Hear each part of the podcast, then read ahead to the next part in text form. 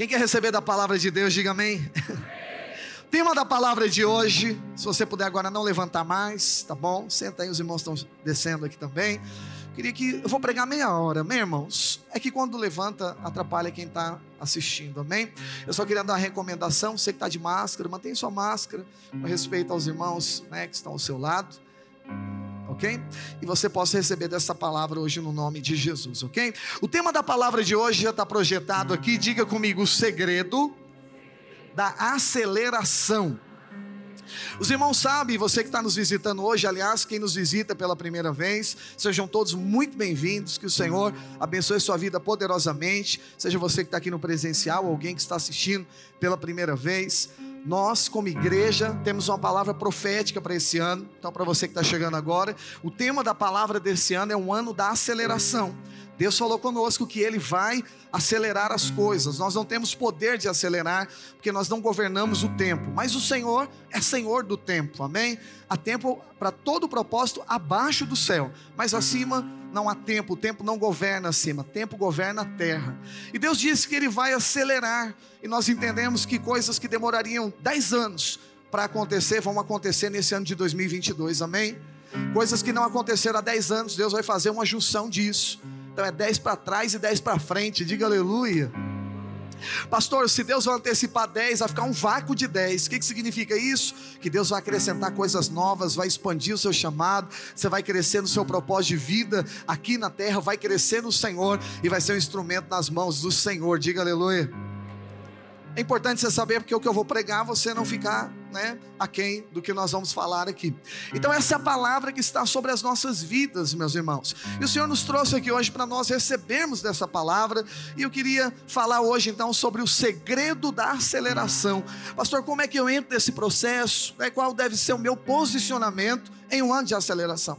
Porque a gente sempre ensina, quando você recebe uma palavra profética, você precisa interagir com essa palavra. Paulo diz: Eu criei, por isso eu falei. Às vezes a gente pede para os irmãos falarem, orarem, orarem em voz alta. Por quê, pastor? Deus é surdo? Com toda reverência, não. Mas eu quero dizer para os irmãos o seguinte: existem coisas entre céu e terra que precisam ser conectadas, amém? Vou falar mais um pouco disso. Então, quando você traz o mundo espiritual, coisas do céu, aqui para a terra, há um movimento. Você precisa declarar. Paulo diz, né, que eu criei, por isso falei. Nós cremos, por isso falamos. Então, o que, é o falar na verdade? É uma manifestação da sua fé, assim como o comportamento, assim como você se torna. Nós somos frutos da nossa crença. Então, se você crê, a crença vai mexer no comportamento seu. Se você crê que você é miserável, você vai viver miserável a vida inteira. Se você crê que o Senhor te prosperou, você vai ter uma mentalidade. Isso vai mudar o seu comportamento. Quem está entendendo, diga amém. Como é que foi para você ser salvo? A Bíblia diz que você creu no coração, Romanos 9:10, e você confessou com a sua boca. E aí Paulo diz aos Colossenses que assim como nós recebemos Jesus, todas as demais coisas nós recebemos da mesma forma na vida cristã. Como é que a gente é, recebe na vida, na, na nova aliança algo? Diga, crendo e confessando. É basicamente assim. Amém? Então você precisa crer no poder da palavra de Deus e na confissão, quando você confessa a palavra do Senhor. Por isso, jamais fique em silêncio. Sempre você proclame uma palavra de Deus. Tenha sempre uma palavra de Deus nos seus lábios, no seu coração, para que você declare. A última palavra sempre precisa ser a de Deus sobre a sua boca. Quem recebe isso aí, diga amém no seu lugar. Então nós cremos que, que é necessário uma interação, um posicionamento. Pastor, nesse ano de 2022, ano da aceleração, é só ficar em casa e Deus vai dar o jeito das coisas acontecerem? Não. Você precisa estar no lugar certo, na hora certa. Você precisa estar no centro da vontade de Deus, precisa estar no propósito. Paulo diz que tudo, todas as coisas cooperam para o bem daqueles que amam o Senhor e faz o quê? Andam segundo o seu propósito. Então, qual é o ambiente que tudo coopera para o seu lado? É dentro do propósito de Deus, é na mira de Deus. Já ensinei que propósito tem tempo e tem modo. O tempo é de Deus, o modo é o nosso comportamento. Quando a gente ajusta essas duas coisas, Deus desce na terra, meu irmão. As coisas acontecem aqui dentro. Então, por isso que é importante você vir para o culto, por isso que é importante você praticar princípios espirituais, porque isso te condiciona para dentro de um propósito. Não é troca, é, é quando você pratica princípios espirituais. Se a sua fé, quando você pensa, tem poder, imagina quando você fala. Amém, meus amados irmãos? Agora, se quando você fala tem poder, que a Bíblia diz que move montanhas, então imagina quando você pratica.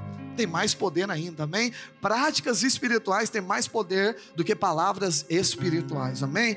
Então, você consolidou em um posicionamento, isso dá propósito de Deus, diga aleluia. E hoje eu queria falar então qual é o comportamento, posicionamento que eu preciso ter, já que não é ficar deitado na rede, eu preciso interagir com o Senhor nesse tempo, eu preciso receber essa palavra, eu preciso confessar essa palavra na minha vida. Eu, tenho, eu decidi algo no ano de 2022, eu não quero perder nenhum dia. Você já deve ter ouvido eh, desde janeiro eu falando isso aqui no culto, né?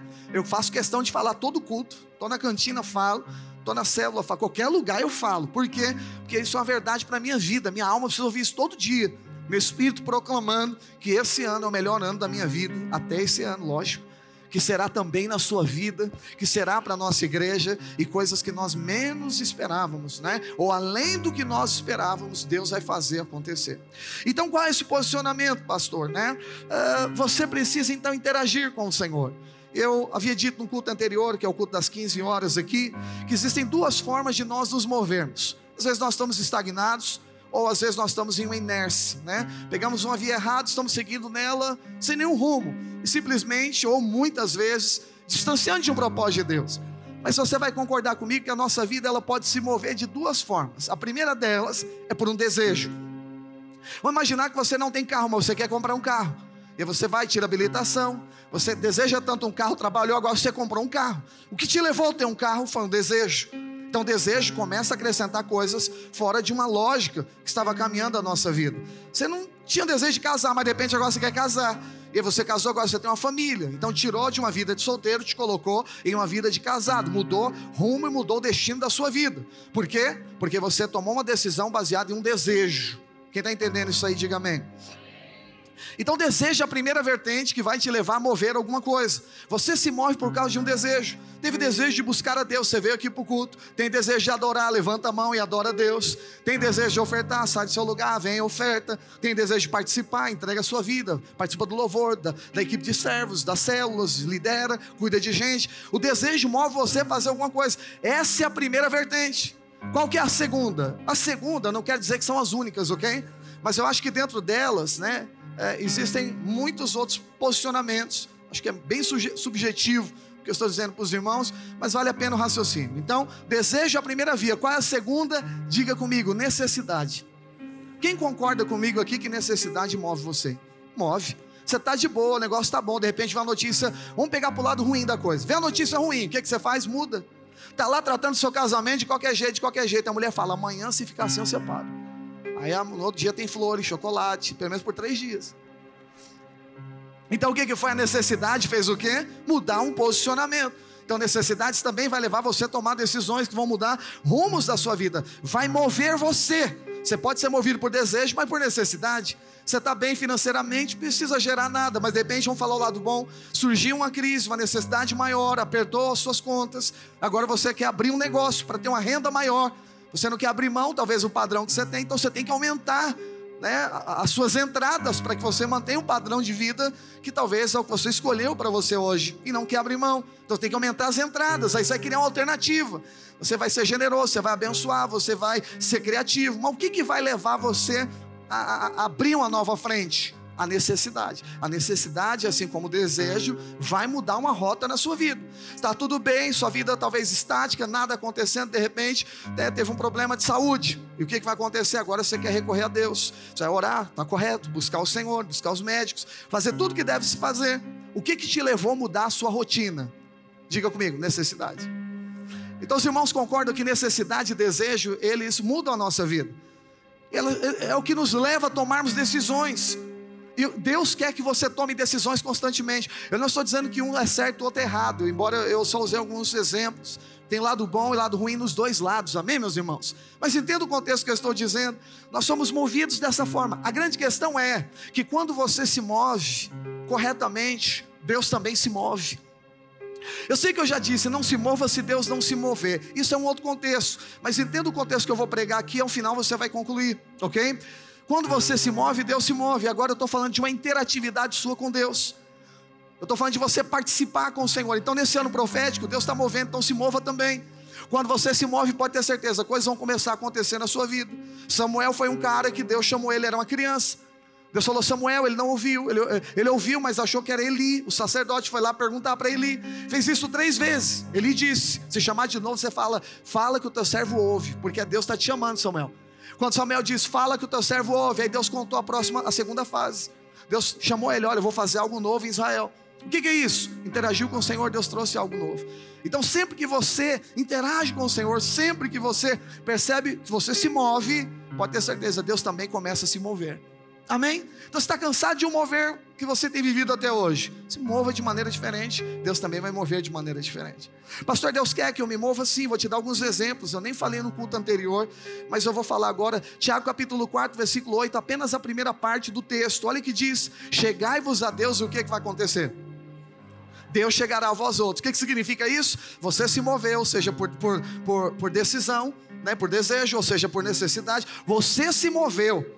A Bíblia diz que agora o que, que aconteceu? Você se moveu para Ele, você foi buscar Ele, recorrer Ele. O que, que acontece aqui? Chegai-vos a Deus e Ele se chegará a vós outros. Você está percebendo que algumas atitudes precisam ser nossas? E Deus conta com isso, isso é legítimo, isso está na nova aliança, isso faz parte do caráter de Deus. Vou te dar mais alguns exemplos. Jeremias 29, 13. Quando eu falando, os irmãos já vão postando.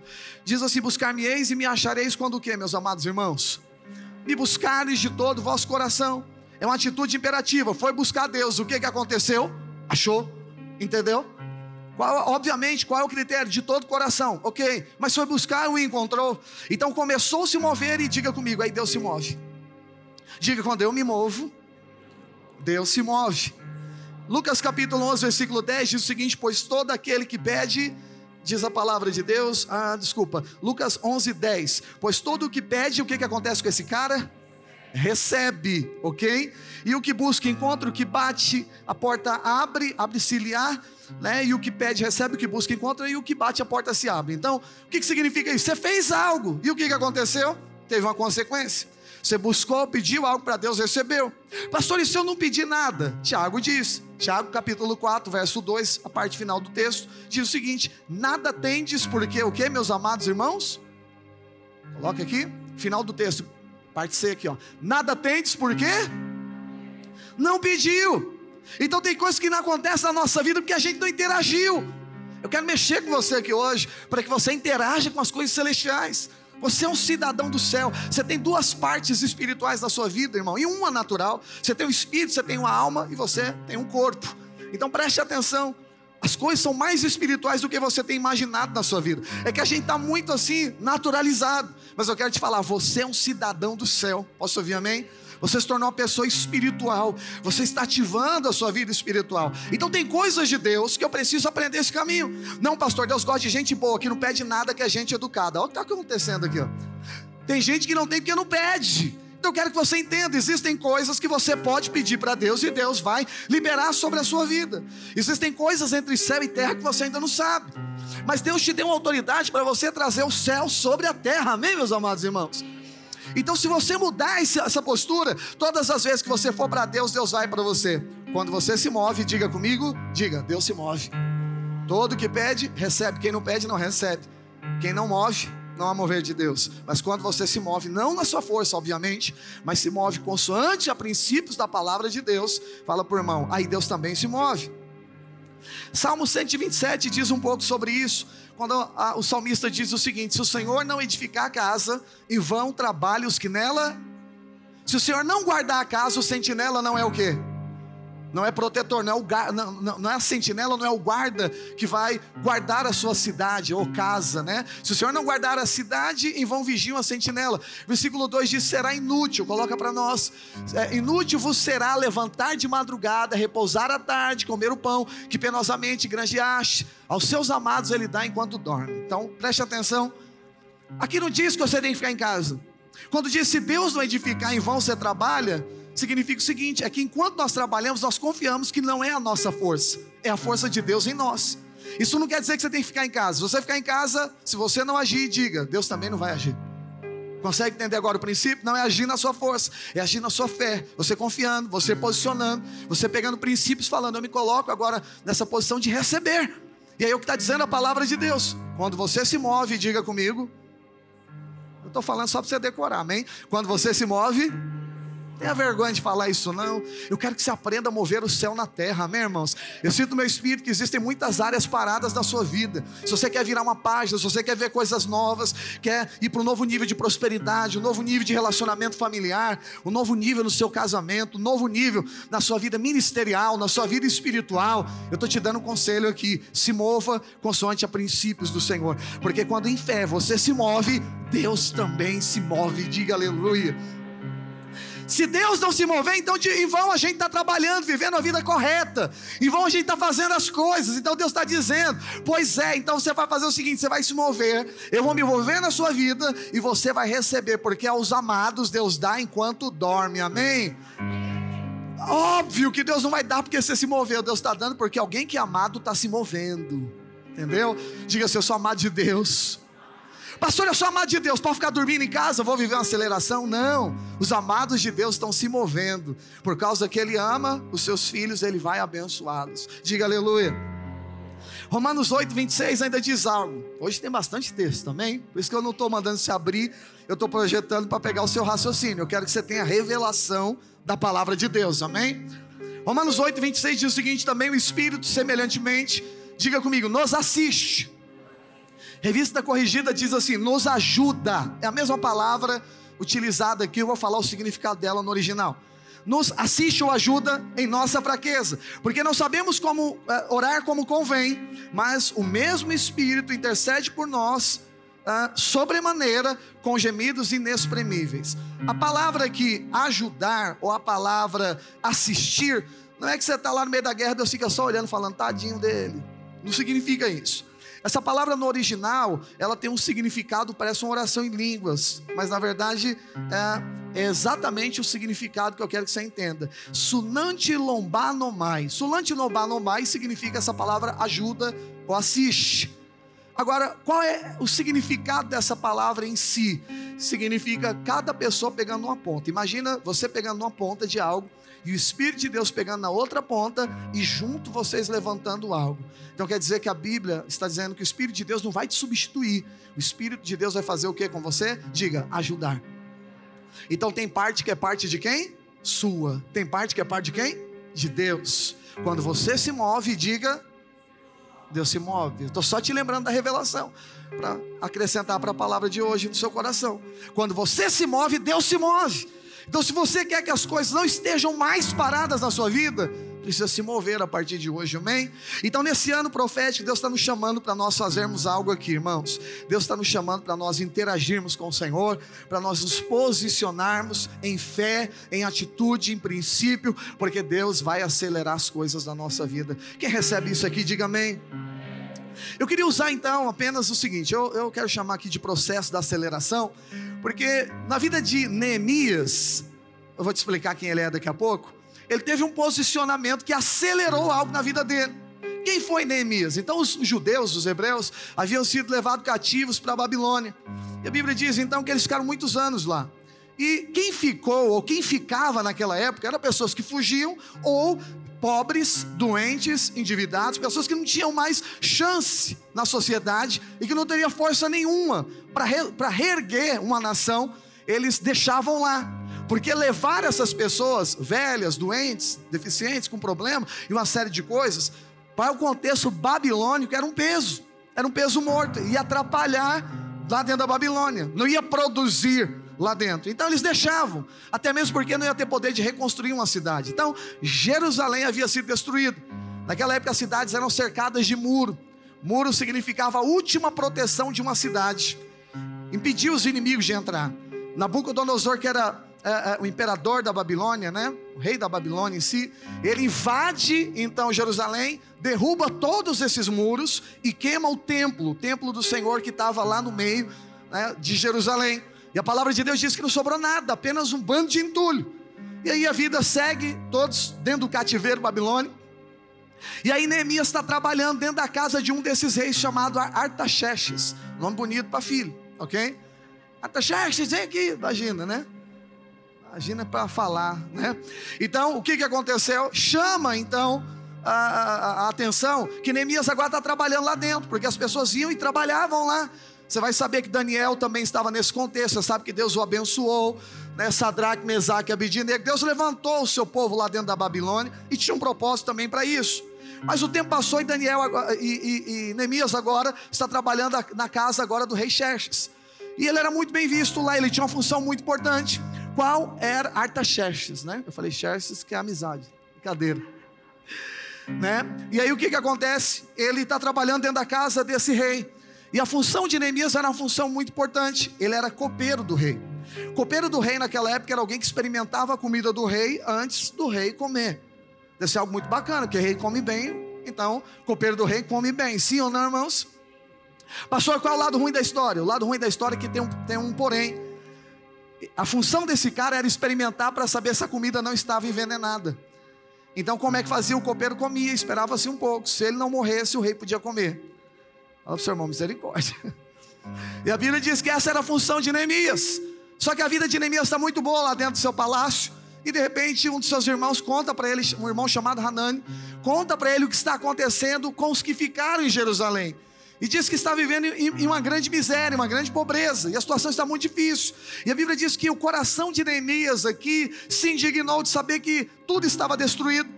A Bíblia diz que ele procura, eu vou falar isso aqui no decorrer, ele procura o rei, pede uma liberação para ir até lá. A Bíblia diz que ele acha favor diante do rei, e ele vai para Jerusalém, reconstrói esse muro em 52 dias.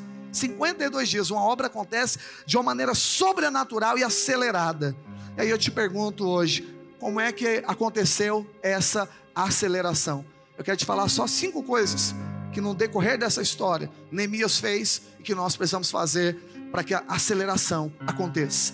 Ele, quase falando Elias, tá? Neemias se moveu e quando a gente se move, Deus se move. Consegue entender o contexto que eu quero chegar aqui? Então ele começou a ter uma prática. E eu quero te ensinar a mesma coisa que hoje, irmão.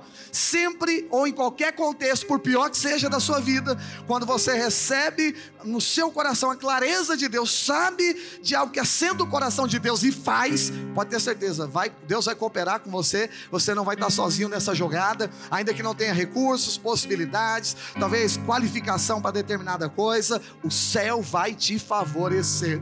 Amém. Vamos pegar aqui então esse processo de aceleração. Quero falar só dessas seis coisas, na verdade, é, ou características, ou coisas que Neemias fez, que nós precisamos fazer aqui hoje. A primeira delas é o seguinte: Neemias teve um profundo clamor no coração. Diga assim comigo: um profundo clamor. Você precisa ter isso, amém, irmãos? Quer acelerar as coisas? Saia da, da estagnação, saia da inércia. Como é que eu me movo agora, pastor? Gere um profundo clamor no seu coração. Mas qual foi o motivo? Foi um desejo ou foi uma necessidade? Foi uma necessidade. Porque ele olhou e descobriu que está tudo queimado, tudo destruído, tudo endividado, a necessidade moveu. E quando ele se move, Deus também se move.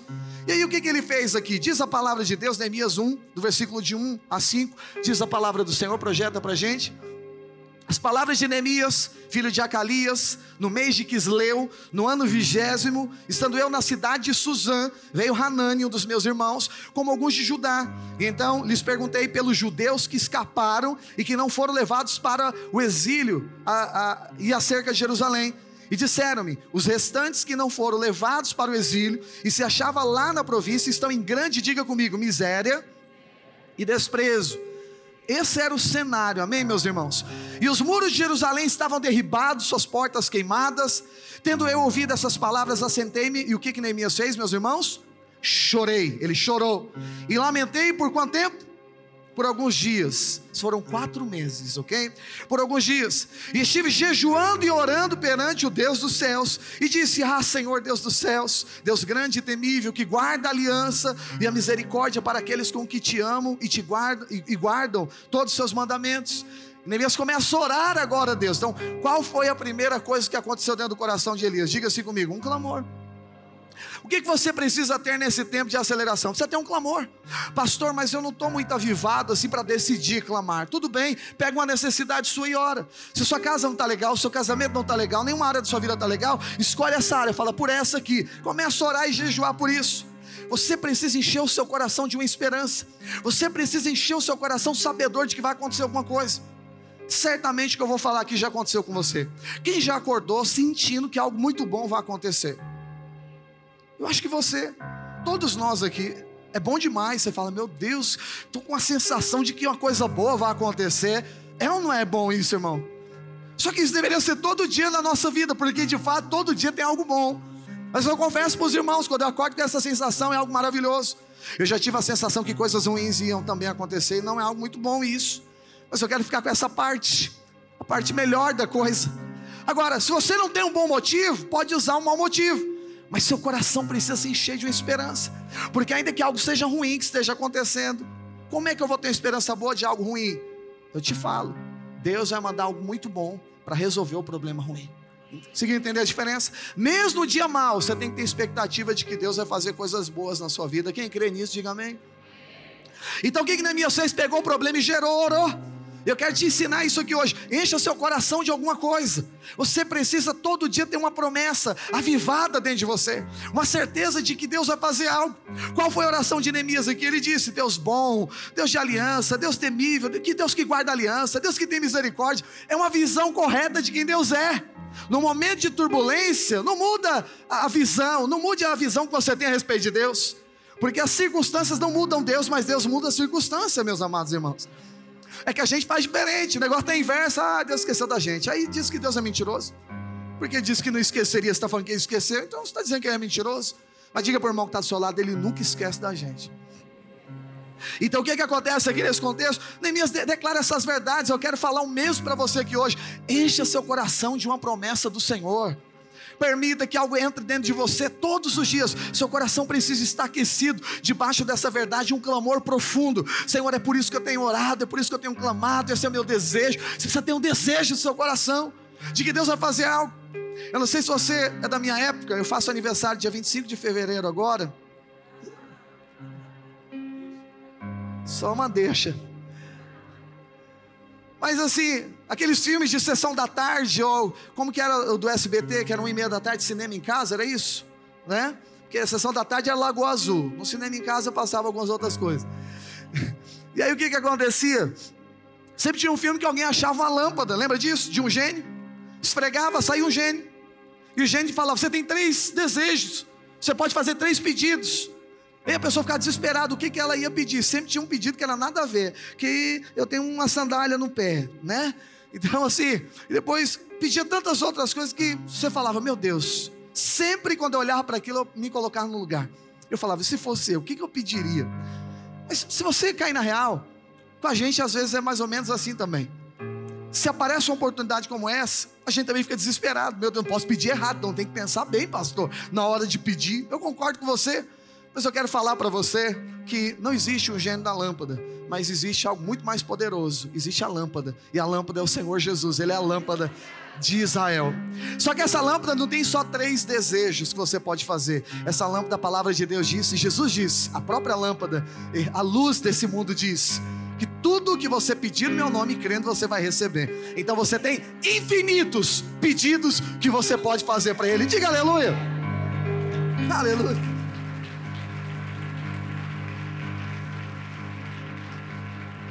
Mas vamos imaginar uma coisa. Vamos imaginar uma coisa.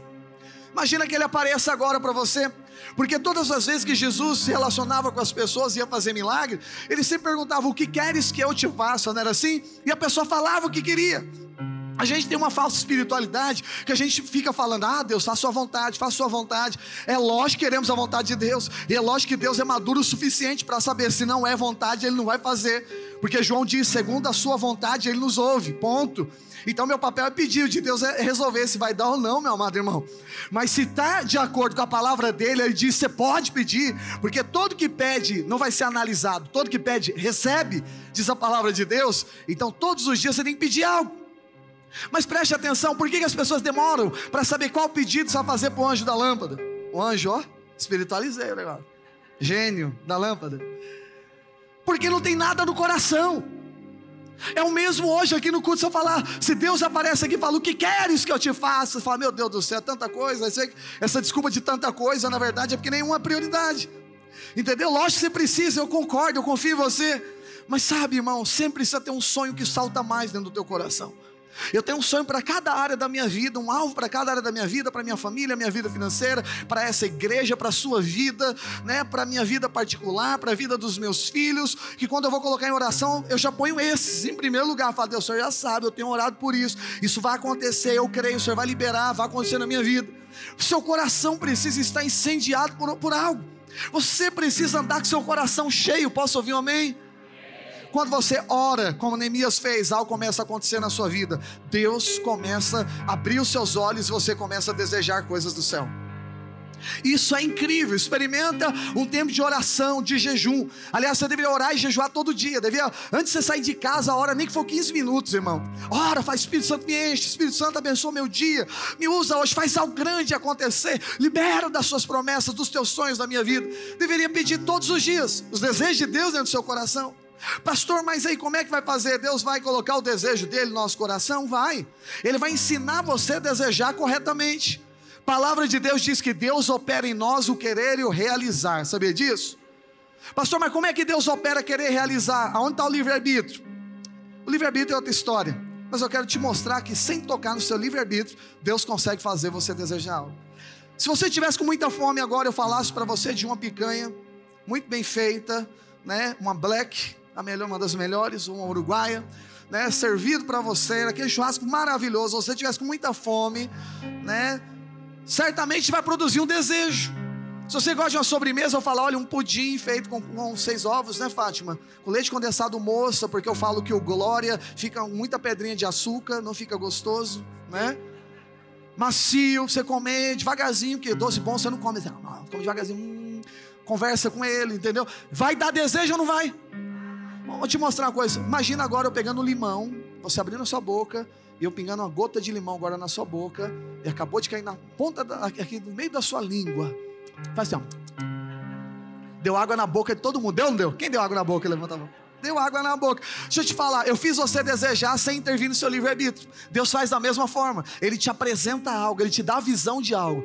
Você recebe pela fé, pelos ouvidos. Deus dá uma imagem, fala: ó, ata os teus olhos, guarda no mais íntimo do teu coração. É assim.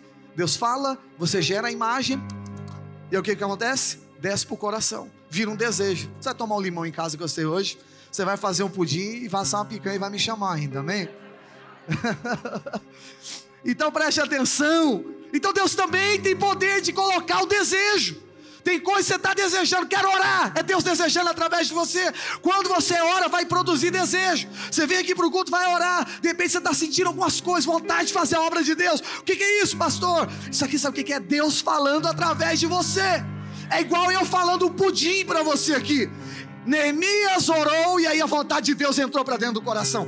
Quando você começa a relacionar com Deus, quando você se move, diga comigo, Deus também se move. É uma, é uma interatividade absurda, irmão, porque o negócio vai crescendo.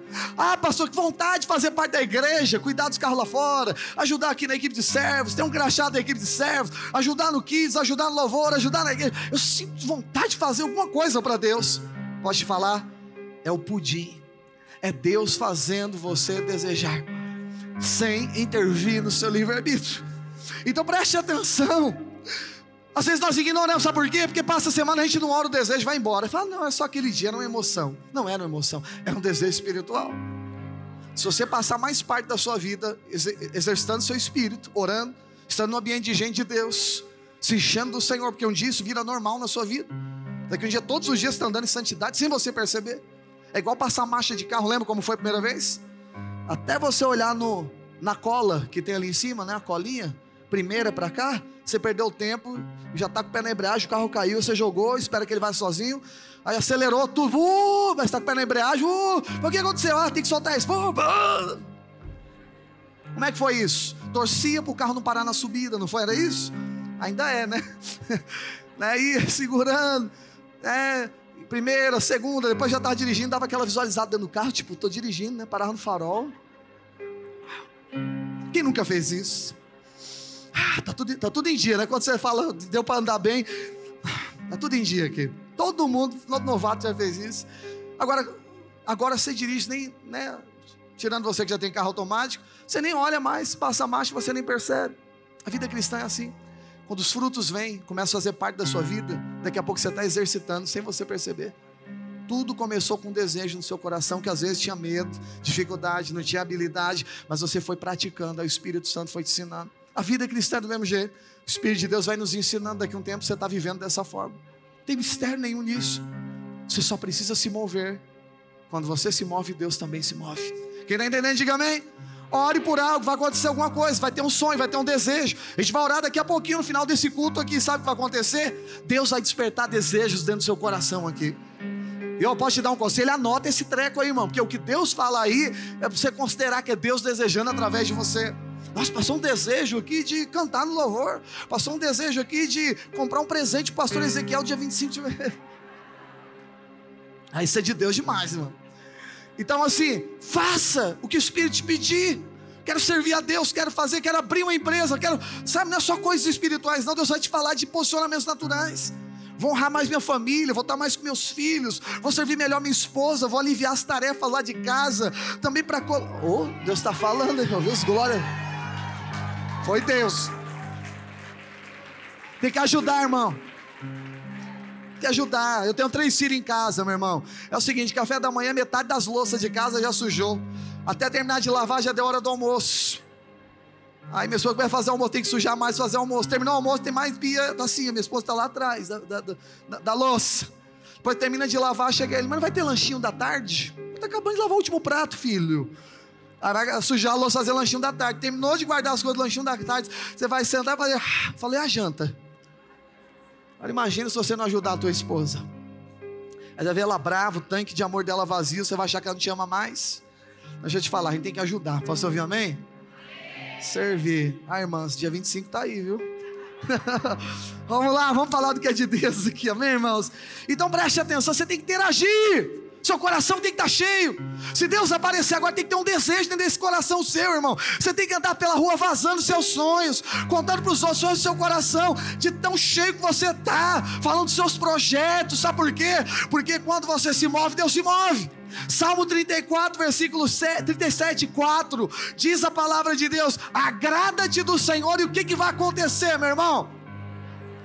Ele vai realizar o desejo que um dia no culto Ele colocou quando você orava lá na célula, dentro do seu coração. Coração tem que estar tá cheio, tem que estar tá cheio de sonho. Todo culto, toda célula, toda oração, Deus está visitando você e dizendo: pede, porque todo que pede recebe. Mas sabe o que acontece? Coração está vazio, tem nada para pedir, a gente está aqui só para assistir. Sou visitante, meu amado irmão, você que é visitante, tudo que você pedir, Jesus pode dar para você também. Você consegue entender? Se interagir, se mover, Deus se move. A gente precisa andar coração cheio. Essa é a minha preocupação diária. Sempre eu quero ter uma visão, sempre eu quero ter um sonho. E quando eu conquisto, é igual esse prédio, reformou. Douglas participa comigo, sabe disso. Eu fico já inquieto aqui. Eu estou de olho na minha sala, viu, Douglas? Em cima, estou incomodado. É que a gente está querendo pegar o prédio de trás, por isso que eu não quero gastar dinheiro ainda na minha sala, né? Porque vai que derruba tudo depois lá. Eu falo, minha sala está horrível. Né? Toda vez minha sala é a última que eu reformo. Quando eu reformo, troca de prédio. Então já dessa vez eu estou mais perto, vou trocar de prédio primeiro. Vai ficar esse para os kids, vão pegar o de trás só para adultos no nome de Jesus. É o que está no meu coração e aí vaza. Eu tenho que contar, amém, meus amados irmãos? Sempre você tem que contar os seus sonhos, sempre você tem que mencionar nas suas orações. Deus vai realizar o desejo do teu coração. Essa é a aliança de Deus com os homens. Pastor, o que, é que significa a palavra agrada-te no original? Significa esteja satisfeito. Quem, tá. Quem está satisfeito está no estado de graça. Porque entendeu que Deus não é obrigado a te dar nada, mas você está contente que recebeu tudo mesmo sem merecer. Por isso que a satisfação promove isso. Você fica tão em paz, Deus fala: vou realizar, vou realizar. Certamente Deus ouviu isso e já está dando ordem a um monte de anjo. Prédio, prédio, prédio. Amanhã a dona liga amanhã. Amém? Ou aluga ou compra, mas a gente vai fazer algo novo, não dá para ser aqui não. Amém? Então preste atenção. Deus é fonte de recurso. Deus é uma fonte inesgotável. Então nós precisamos fazer o que Neemias fez. Meu Deus do céu, eu vou falar rápido dos outros, amém, irmãos? Então qual é a primeira coisa que precisa ter no seu coração? Diga assim comigo: um clamor profundo. Acho que eu precisava falar isso aqui mesmo, amém? Ah, Neemias jejuou quatro, quatro meses, orou durante quatro meses, antes de tomar essa decisão. Olha, vai produzindo algo. Deixa eu te falar, hoje é mais um culto aqui. Deus está produzindo algo dentro do seu coração. Sim, de novo, Deus falando no meu espírito. Ele vai ressuscitar sentimentos e desejos antigos, benignos, corretos, legítimos da parte de Deus, dentro do coração de muita gente aqui hoje. Você que está assistindo em casa, se prepara aí também, eu vai assistir depois, que a palavra é viva, fala qualquer hora na sua vida. Deus vai colocar novos desejos no coração, amém? Vou encerrar que eu quero acabar no horário culto, amém, meus irmãos? Segunda coisa que Elias fez foi o seguinte, meus, que Elias, Neemias fez a Bíblia diz que ele encontrou favor diante do rei. O que é encontrar favor diante do rei? Não é diante de Deus. A palavra de Deus diz no versículo 7 e 8, leia comigo aí, por favor. E ainda disse ao rei, ou seja, ele conta toda a história, fala que os irmãos estão lá, o rei fala, então me diz o que você quer que eu faça por você, porque eu vou atender o seu desejo. Olha que coisa poderosa. E ele começa a mandar a lista de tudo que ele precisa para esse rei, preste atenção, que fazia parte de um império que fez, que destruiu Jerusalém. Olha de onde está vindo agora o recurso para resolver o problema. Olha quem Deus está mexendo, o coração mais duro que tinha. Artaxerxes. E aí diz o seguinte, versículo 7: E ainda disse o rei: Se o rei parece bem, dê-me, dê-me, é, deem-se-me cartas para os governadores da além do Eufrates, para que permitam eu passar e entrar em Judá, como também carta para Zaf, guarda das matas do rei, para que me dê madeira para as vigas das portas da cidade do templo, para os muros da cidade e para a casa que, de, que, que deverei alojar-me. E o rei mas me deu, ou seja, ele me deu porque tinha um motivo. Diga assim comigo: a boa mão de Deus era comigo. No, no, terceiro ponto eu vou entrar nessa última parte aqui, amém? Mas o que, que aconteceu aqui? Ele recebeu o favor do rei. Você sabe o que é favor de rei? A Bíblia diz que quando você busca sabedoria, você encontra favor diante de Deus e favor diante dos homens. Boa compreensão diante de Deus e boa compreensão diante dos homens. A gente precisa dessas duas coisas. Quando você recebe o favor de Deus, a coisa vai acontecer, mas homens podem resistir. Não é melhor ninguém te resistir? Então a Bíblia diz: você pode receber favor de Deus, favor dos homens também. Agora, se tiver só dos homens, não adianta, porque se o Senhor não edificar a casa, e vão trabalhos que nela edifica. Inútil será você levantar de madrugada. Mas aqui o contexto se vale. É o que está dizendo exatamente aqui o contexto. Deus moveu o coração do rei, quer liberar algo profético na sua vida, irmão. Deixa eu já aplicar para ganhar tempo. Provérbios 21, 1. Leia comigo, por favor. Como ribeiro de águas, assim é o coração do rei nas mãos do Senhor. E o que, que Deus faz com o coração do rei? Ainda que seja o pior, ainda que seja o que ocasionou o maior problema na sua vida. Este, segundo o seu querer, ou seja, o querer de Deus, o inclina. Sabe o que significa isso? Foi o que aconteceu com Neemias, é o que vai acontecer com você. Deus vai mover o coração do rei a seu favor. Escuta que eu vou falar para você. Pessoas vão lembrar de você que não falavam com você há muito tempo. Oportunidade você se chateou, a pessoa nem deu resposta. Nossa, fiz tanta coisa boa, tantos projetos bacanas, mas nem resposta, nem e-mail recebido, pastor. Acusou recebimento, leu o WhatsApp, mas não respondeu. Eu até estou chateado, deixei para lá. Pode ter certeza, vai lembrar de você, porque o Senhor vai ser com você. Deus vai fazer você encontrar favor diante dos homens. Pastor, lá onde eu trabalho, nunca eu, nunca eu sou promovido. Eu sinto o meu espírito. Tem uma mulher aqui, há oito anos você não é promovida, na sua empresa vai ser promovida nessa semana. Pega isso no seu coração que o Senhor está falando com você agora, essa palavra. E domingo que vem, por favor, testemunhe aqui no culto das 18, amém? Então preste atenção. O que é a favor do reino do seu trabalho? Você está lá passando para lá e para cá, o patrão nem te vê. Aí você vai estar tá chegando de boa lá e o cara vai parar e ficar olhando para você. Ele não sabe que está olhando mas é Deus está inclinando o coração dele. Olha para ela, olha para ele, fica vendo ele. E ele não sabe por que, que é. Depois ele acorda e volta a fazer o que ele está fazendo.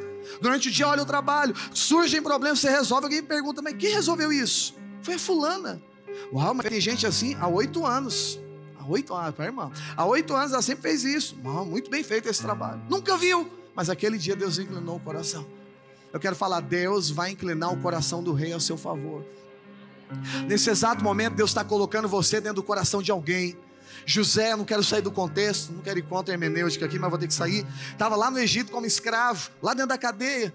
E aí o copeiro que tinha saído de lá também, disse que ia lembrar dele, não lembrou. Passaram dois anos, passou dois anos, Deus lembrou ele. Se a pessoa não lembrar, Deus lembra. Sabe o que é isso? Deus inclina o coração.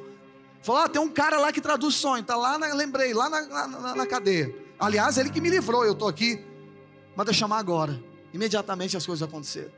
Volta para o contexto de Neemias e o seu agora que hoje Deus vai colocar você dentro do coração de pessoas. Quem esqueceu de você vai lembrar de você. Pessoas que eram barreiras, impedimento, que te impediam, Deus vai usar elas, por pior que elas sejam, piores que elas sejam, Deus irá de usá-las para ser instrumento de favor para você. Deus usou Artaxerxes, rei lá da Síria, para abençoar o povo que eles mesmos destruíram, para construir coisa para Deus. Sabe por quê? Porque o coração do rei Deus move para onde quer. Ah, pastor, o senhor fala as coisas da igreja aqui, eu até acredito, mas meu patrão lá, o senhor não conhece. Eu não conheço mesmo seu patrão, eu conheço o nosso Deus. E ele move o coração do rei para onde ele quer. É como um ribeiro de água, que as águas vão indo, e onde ele define, as águas vão. O curso das águas é definido pelo Senhor. O coração do rei também é definido pelo Senhor. Fica tranquilo. Deus vai condicionar as coisas. Deus vai abençoar você. E as coisas vão acontecer ainda essa semana. Aleluia. Isso é uma oração sábia para você fazer. Deus mandou eu orar isso, acredita, irmão? Estou pregando porque eu tenho feito isso já há alguns meses. Eu, eu sinto que eu tenho que fazer mais. Eu vou te falar para você fazer também. Deus falou assim: Ezequiel, ore. Nas suas orações, Deus deu esse desejo. Para que eu te coloque dentro do coração das pessoas. Eu falei, uau, nunca na minha ingenuidade eu saberia pensar algo desse tipo. Eu falei, é mesmo, Deus, vou fazer isso, sentir aqui dentro. É Deus desejando através da gente. Entendeu? E aí o que, que eu fiz? Estou interagindo, porque quando eu me movo, Deus se move. E aí eu estou orando, Deus pode colocar dentro do coração disso, coloca dentro do coração da proprietária desse prédio, coloca dentro do coração dos irmãos, para o dia 25 de fevereiro, coloca. Eu estou usando exemplo aqui, brincando, mas é a grande verdade do seu coração. Ore para Deus colocar você dentro do coração de alguém. É ruim demais quando alguém te resiste. Eu, como pastor, preciso estar no coração de todo mundo, senão ninguém recebe a mensagem. Então eu oro, Deus, me põe dentro do coração dos irmãos, independente das minhas falhas. Porque eu preciso que você receba a mensagem. Se você não gosta de mim, não vai receber a mensagem. Porque a mensagem não é minha, ela é do Senhor. Amém, meus irmãos? Então, quando você é colocado dentro do coração de alguém, você acha favor. Amém? Eu estou declarando, Deus vai colocar você dentro do coração de pessoas importantes e elas te procurarão para abençoar a tua vida. Quem crê recebe, diga amém. Os irmãos do louvor pode subir. Terceira coisa que é, Neemias fez, ele percebeu que não estava só. No final do texto, do versículo 8, coloca para nós aqui, ele diz que toda bênção, todo recurso veio por causa de um motivo. Diga comigo, a boa mão de Deus estava sobre ele. Tem uma característica aqui que é interessante, irmão. Não era a mão de Deus, era a boa mão de Deus. O que, que significa isso? Tem como uma mão ser boa e outra ser ruim? Tem como as mãos ser boas e os pés ruins? Não, faz parte do mesmo corpo. Então, essa, essa característica não era a qualidade da mão, era a qualidade de quem tinha a mão. Ou seja, Neemias estava declarando, preste atenção em mim aqui, esquece mão dos louvores, do louvor.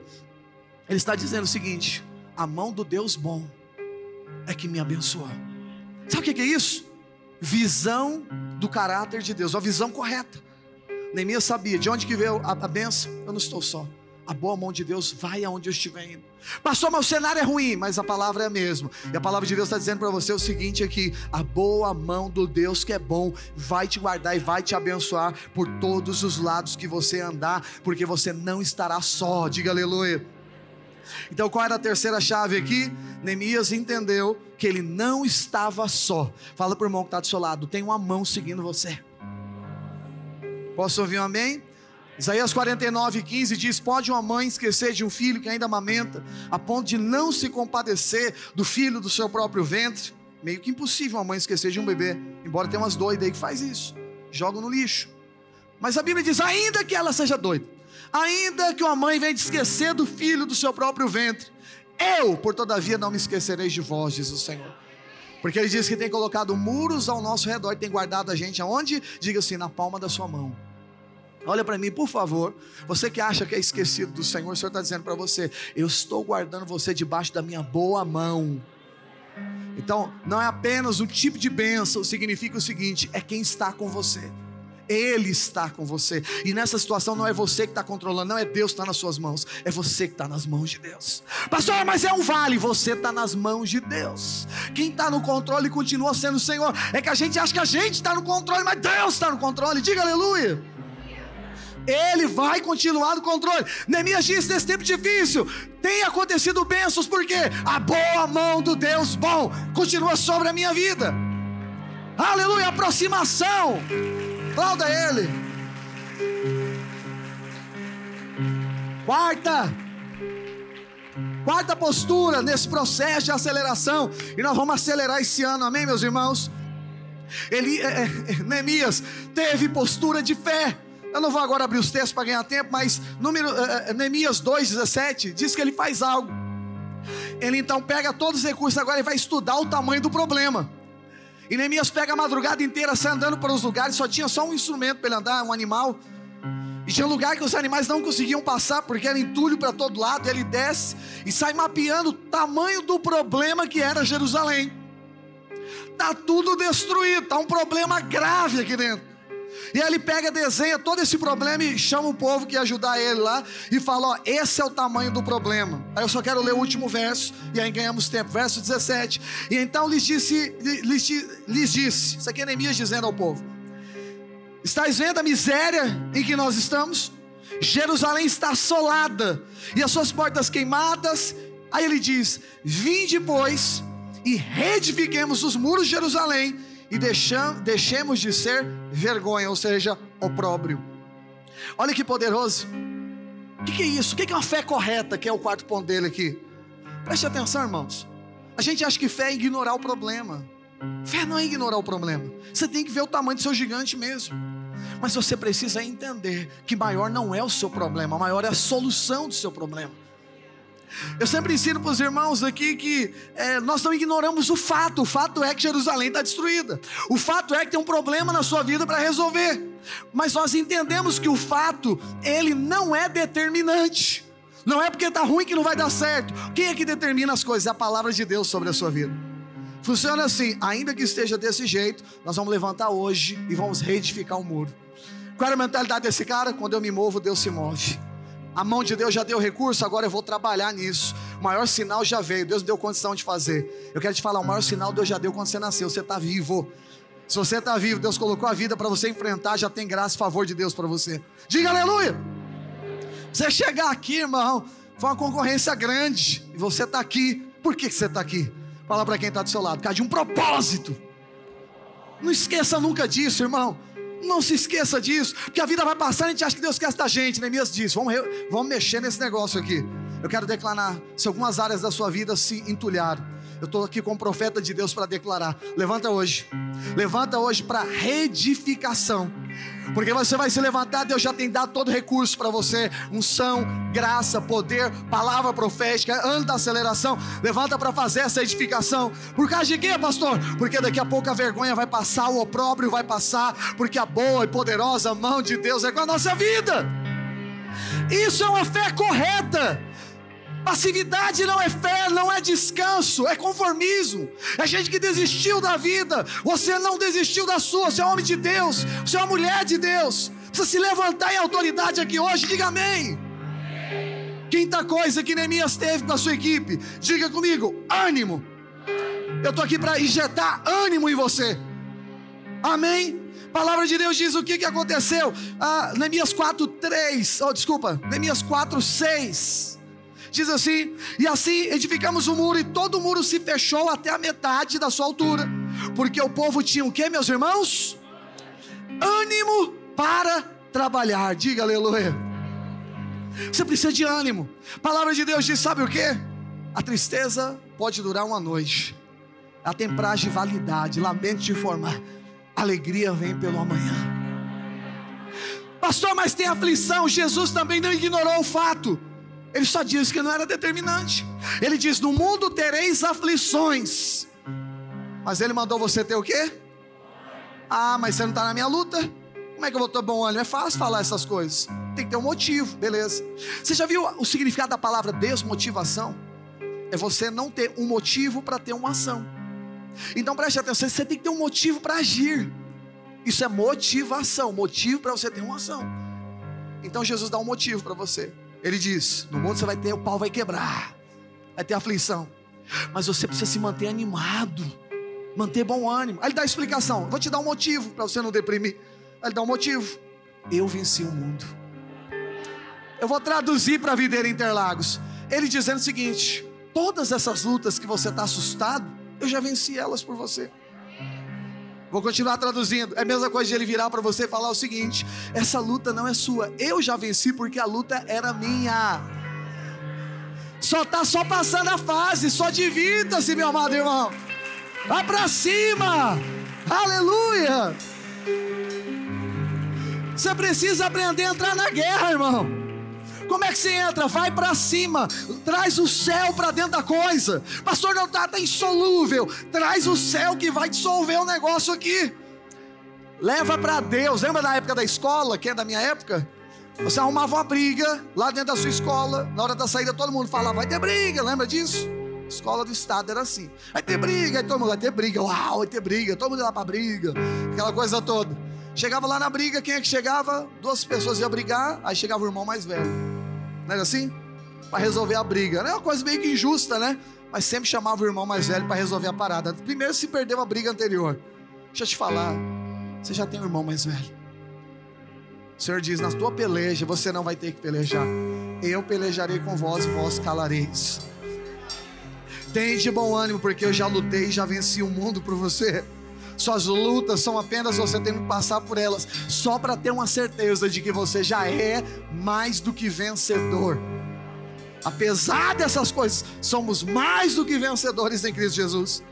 Por causa do ânimo, irmão, o muro estava edificado pela metade. Eu acho que essa passagem aqui significa vida cristã. Por quê, pastor? Porque nós não estamos prontos. Nós estamos sendo aperfeiçoados até o dia da vinda de Jesus. Paulo diz: aquele que começou a boa obra é perfeito, a, a boa obra, ele é poderoso para aperfeiçoá-la até o dia da vinda. É a gente. Pastor, qual deve ser o nosso comportamento então nesse metade de muro aqui? Vou dizer algo para você. Precisa ser de ânimo. Olha para a pessoa que está do seu lado, fala: ânimo, irmão. Aleluia. 1 Coríntios 15, Paulo diz o seguinte: olhe para cá que estou acabando. Aliás, já fica de pé no seu lugar, fica de pé, por favor. Vamos orar agora, amém? Paulo diz em 1 Coríntios capítulo 15: ainda que o seu homem, olhe para cá, homem exterior, ou seja, o teu corpo, se corromper, o que, que, é isso? Cansou, você está acabado, você está destruído, por que, que te atingiu? Pelos problemas que surgiram. O Senhor diz: ainda que o seu homem exterior se corrompa, contudo, seu homem interior, ou seja, o seu espírito, se renova dia a dia, a cada manhã. Olha para cá, amanhã você vai acordar, uma unção nova vai estar dentro do seu coração. Vai ter luta, vai, vai vencer, vai. E aí, pastor, no outro dia, quando acordar, está renovado de novo. Você pode estar tá quebrado, mas se você for orar, você vai ver que a unção vai fluir na sua vida. Você vai levantar amanhã, amanhã é um dia novo, amém, meus amados irmãos? Deus vai fazer, Deus vai fazer algo. Você precisa envolver o seu ser, você precisa envolver o seu ser para desejar pelo Senhor, diga aleluia. E aí, vamos encerrar aqui então manteve ânimo. Sexta coisa, ignorou vozes contrárias. Não vou ler o texto, capítulo 4, verso 3 diz que Sambalate e Tobias eram amonitas. Falaram: ah, esse murinho que você levantou, uma raposa vai destruir. O que, que, é isso? É uma mentira, é até um absurdo. Um muro de mais de 3 metros de altura, gigantesco. Como é que uma raposa vai destruir? Passa um carro, são 6 metros de largura. Uma raposa vai derrubar o muro. O diabo conta mentiras como essa, às vezes a gente acredita. Neemias ignorou. Aí entrou a conclusão da coisa. O que, que acontece na sétima coisa? Agora eu quero ler e encerrar. Neemias capítulo 6, versículo 15 a 16 diz: E acabou-se, pois, o muro, aos 25 dias do mês de Elu. Diga Elu. Guarda esse detalhe. Em 52 dias, olha que poderoso. Em 50, é uma obra recorde. Em 52 dias. As maiores empreiteiras do dia de hoje não conseguiriam construir nesse prazo que eles fizeram isso aqui. Mas a Bíblia diz o motivo, por que, que conseguiram fazer.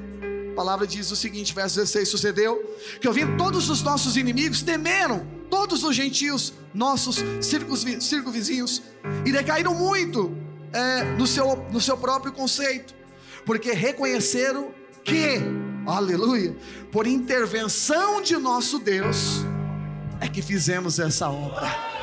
Aleluia. Espera aí que você já vai glorificar o Senhor. Tem dois detalhes aqui nesse texto. O primeiro deles é o seguinte: esse mês Elu, você percebe que a obra acaba em outro mês, né? São 52 dias. E esse mês que ela acaba, que as coisas acontecem, chama-se mês de Elu. Esse mês é mencionado também lá em Ageu, quando o templo estava destruído, possivelmente mais à frente. o templo estava destruído, precisava ser retificado. O templo de Zorobabel. Mas a Bíblia diz que eles prosperaram, em vez de usar o dinheiro para abençoar a casa de Deus, eles começaram a construir casas em Búzios. E aí o que, que Deus falou? Não é tempo de vocês comprar casa em Búzios. É tempo de vocês edificar a casa do Senhor. Eu vou te abençoar. Mas a prioridade é aqui. É o mesmo mês, Megelu. E o significado original vai te concluir muita coisa aqui. Naquela época a língua falada era aramaico. E no aramaico tinha um significado esse ano. Se significava então, ah, os meses na verdade tinham nomes. E Elu tinha um significado, era busca.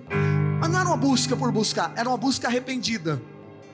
Era gente que concordou com Deus, que concluiu algo, como Neemias, como aquele povo falou: Deus está certo e eu vou fazer o que Deus está falando. E você investe todo o seu coração, diga comigo, todo coração. E você se envolve. Como nós começamos o culto hoje falando Jeremias 29? Como que diz lá o texto que nós falamos? Buscar-me-eis e me achareis quando me buscardes de todo o vosso coração. Preste atenção nessa palavra, ela é muito séria. Quando é que as coisas vão acontecer? Quando eu me envolvo completamente. Então, esse nome busca era um, era um tempo de arrependimento. Corações que entenderam e se entregaram completamente. Estou né? com dúvida, eu não estou dividido, eu estou completo para o Senhor. Esse era o mês de Elu. Mas no hebraico, Elu é um acrônimo. Acrônimo é quando você pega as primeiras letras de uma palavra e você dá sentido a cada uma delas. ONU, por exemplo, é um acrônimo, né? É, Organizações das Nações Unidas, por exemplo.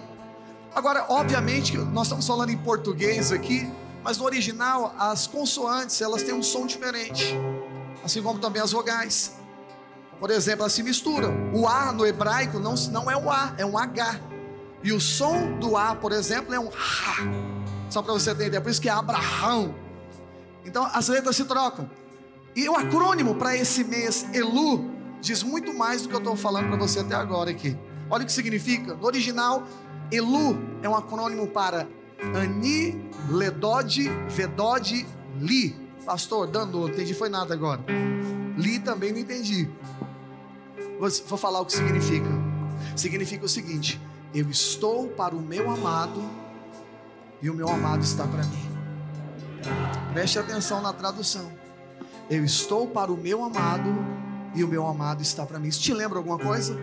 Quando você se move, Deus se move. Qual era o tempo? O tempo era de se mover, porque Deus iria se mover. Em quantos dias que o muro foi edificado? 52 dias. Você sabe quantas semanas tem um ano de 2022? Ainda que ele seja bissexto, o próximo seja bissexto, não interessa. Só muda um dia para outro. 20, 52 semanas tem o nosso ano. Eu quero liberar essa palavra profética na sua vida. O Senhor está dizendo para você aqui hoje que no processo da aceleração, quando você entende que você deve buscar o Senhor de todo o teu coração, está completamente disponível para o Senhor e o Senhor estará completamente disponível para você. Quando essas coisas se juntam, sabe o que acontece? Aceleração. Se 52 representam 52 semanas de um ano, esse ano está sendo um ano de aceleração para nós. Eu quero liberar essa palavra para você. Segunda Crônicas 19, 9, encerra o culto dizendo, e deu-lhes uma ordem dizendo, assim andai no temor do Senhor, com fidelidade e inteireza de coração. A palavra inteireza é coração inteiro. Ani, vedode, lê. Esteja com o coração inteiro para o seu amado. E Deus vai te abençoar de toda sorte de bênção, de todo o coração. Quem está entendendo essa palavra, diga amém. Eu quero te dar a chave hoje da aceleração. Fica dormindo em casa? Não. Se entrega completamente. Esteja entregue completamente, porque Ele quer entregar tudo que Ele tem para você. Por que, que a obra aconteceu? Porque a boa mão de Deus estava sobre eles. Olha o que os inimigos disseram. Eu reconheço. Deus interviu. Talvez o tema dessa palavra deveria ser uma intervenção celestial, né? Olha o que, olha o que Deus está dizendo aqui. Deus interviu. Eu quero declarar na sua vida: Deus vai intervir. Deus também vai intervir na sua história. Deus vai intervir em qualquer caos. Você que está em casa, Deus vai intervir na sua história. O Senhor te chamou hoje aqui para de todo o coração você se entregar para Ele. Eu queria orar com você agora. Gostaria que você abrisse as suas mãos. Feche os seus olhos agora, não olhe para ninguém agora, não se preocupe com ninguém agora. Mas se você deseja que uma aceleração venha sobre você, que nesse ano que você vê tantas promessas, tantas coisas que Deus está prometendo para tanta gente, e você consegue entender, Deus, eu, eu entendo que isso aqui é para mim também. Eu quero entrar nesse negócio. O Senhor está dizendo: chegai-vos a mim, e eu chegarei a vós outros. O Senhor está te convidando a se mover, seja por desejo, seja por necessidade. Quando você se move, quando você se move, Deus se move. Deus se move. Deus se move.